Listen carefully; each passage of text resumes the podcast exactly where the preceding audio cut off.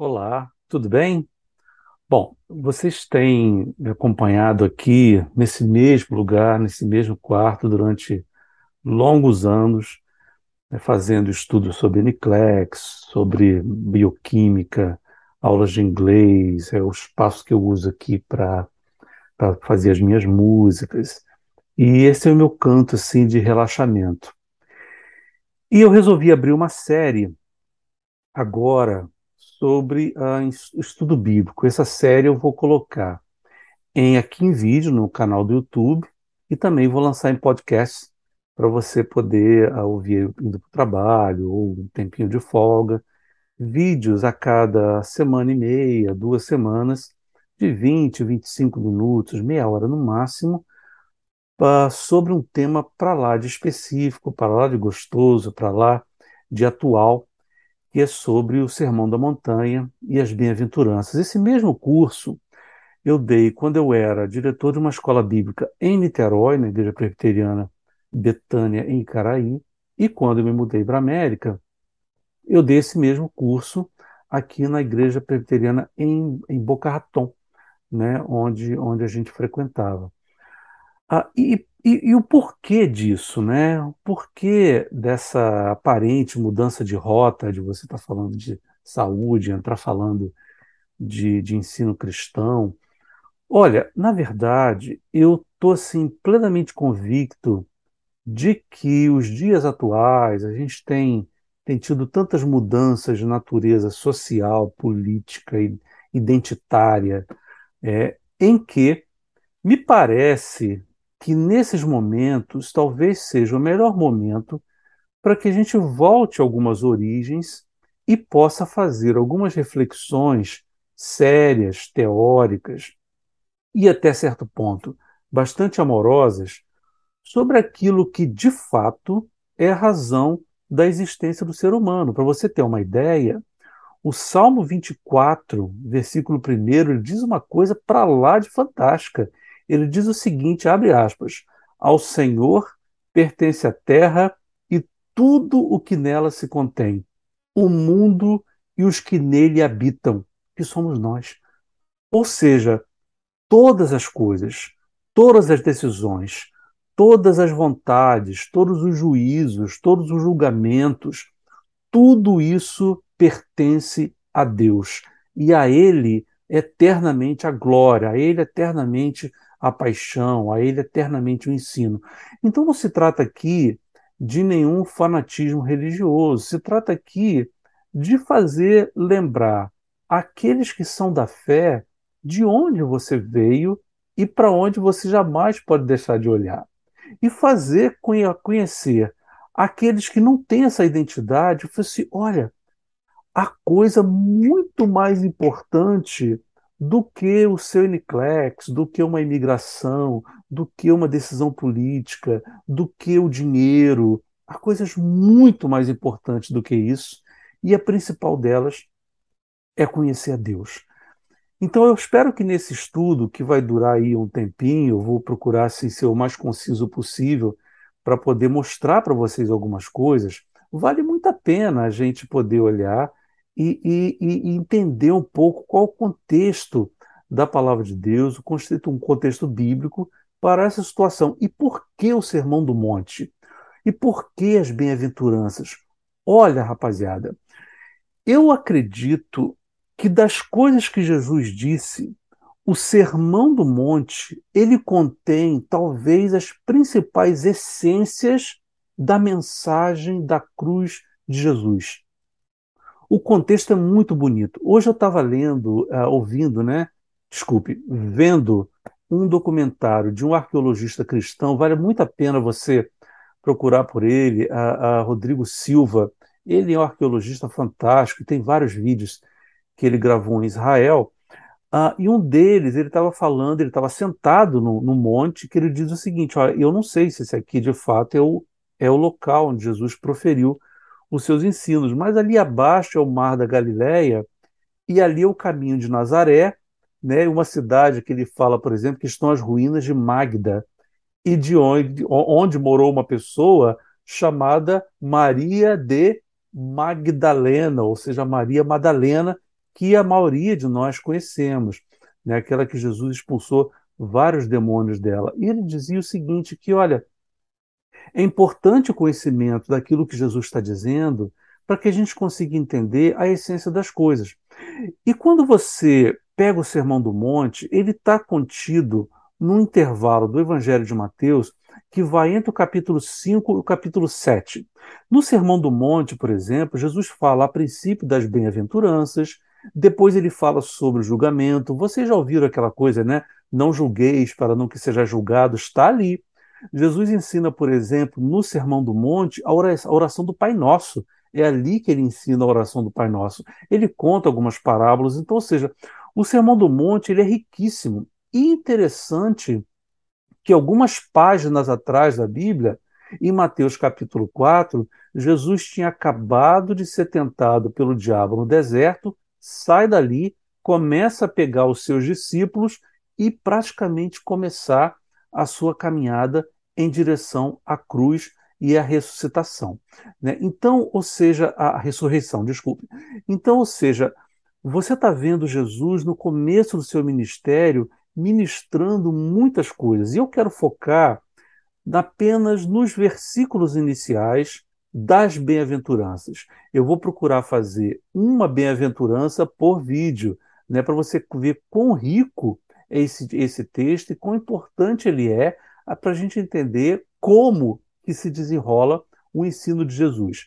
Para isso, e aí é uma coisa, um detalhe que eu quero deixar para vocês como lição total, eu sugiro a você que cada vez que você ouça um ensino, alguma, alguma, alguma doutrina, algum ensino técnico, algum ensino que seja importante para a sua vida profissional, procure saber de onde aquele ensino foi tirado.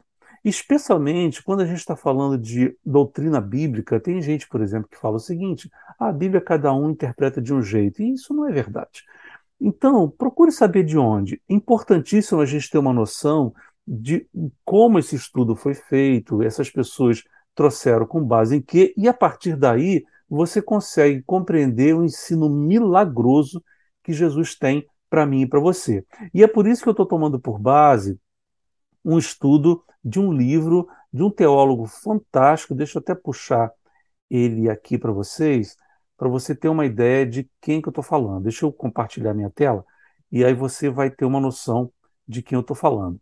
Eu estou trazendo um estudo dessa pessoa aqui, o Dr. Martin Lloyd Jones, que ele é um dos maiores teólogos da era moderna, capelão médico, capelão da antiga a, a igreja de Westminster. Ele é britânico, uma pessoa de uma lucidez fantástica. E ele escreveu um livro apenas sobre as bem-aventuranças. Fala Estudos do Sermão do Monte, a é, é, é, tradução em português, e vale muito a pena você procurar saber o que ele está dizendo.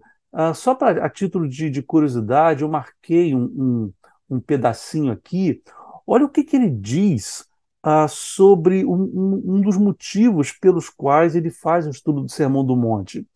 Não há que duvidar que nada nos exorta tão insistentemente quanto o Sermão do Monte, instando conosco para sermos aquilo que nos cumpre ser, para que vivamos como nos cumpre viver, isto é, sermos semelhantes a Cristo. Então, o que o Dr. Lloyd Jones está dizendo é que há que eu e você procurarmos um alvo na nossa vida, e esse alvo é sermos semelhantes a Jesus.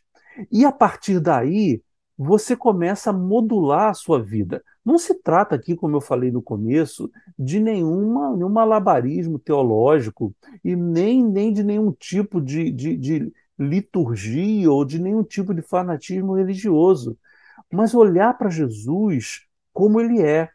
Há um grande amigo meu, pastor presbiteriano, Antônio Carlos, ele que ele dizia o seguinte, uh, que, que em Jesus nós conhecemos a Deus como é e ao homem como deve ser. Essa frase eu nem sei se é dele, mas ele falava isso e eu lembrava muito disso. Em Jesus conhecemos a Deus como é e ao homem como deve ser.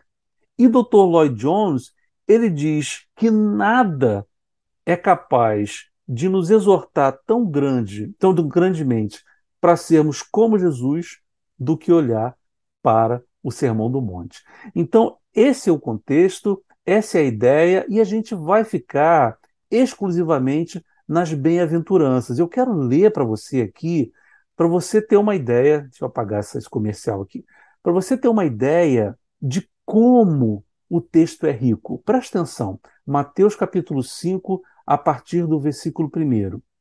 Vendo Jesus as multidões, subiu ao monte, aquele monte que eu falei que o doutor Rodrigo Silva estava lá sentadinho.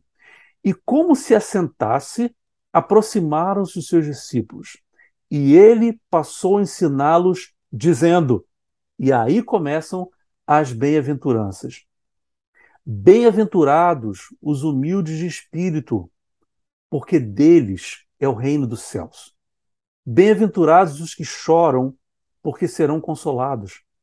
Bem-aventurados os mansos, porque herdarão a terra. Bem-aventurados os que têm fome e sede de justiça, porque serão fartos. Bem-aventurados os misericordiosos, porque alcançarão misericórdia. Bem-aventurados os limpos de coração, porque estes verão a Deus. Bem-aventurados os pacificadores, porque se você é um pacificador, você vai ser chamado de filho de Deus. Bem-aventurados perseguidos por causa da justiça, porque dessas pessoas é o reino dos céus.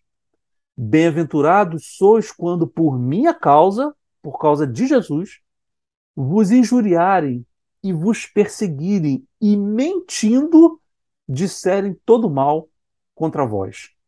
Regozijai-vos e exultai, porque é grande o vosso galardão nos céus, pois assim perseguiram os profetas que viveram antes de vós. Essas propagandas aqui estão engraçadíssimas. Eu estou tentando tirar, mas elas voltam.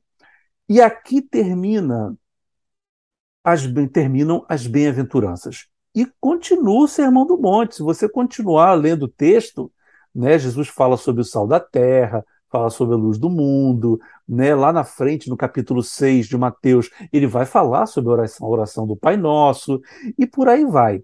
E eu quero me ater a esses versículos aqui.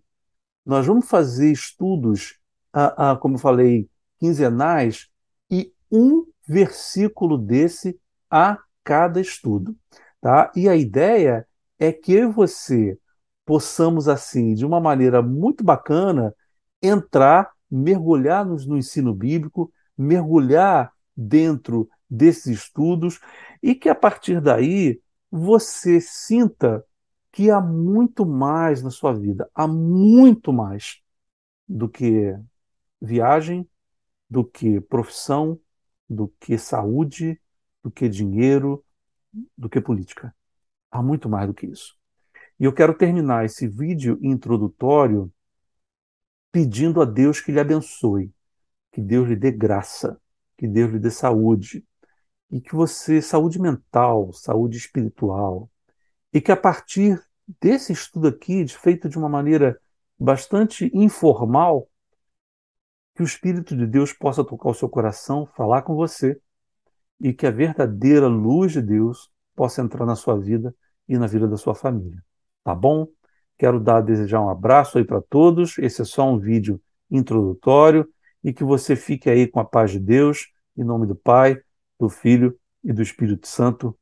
Fui. Abraços.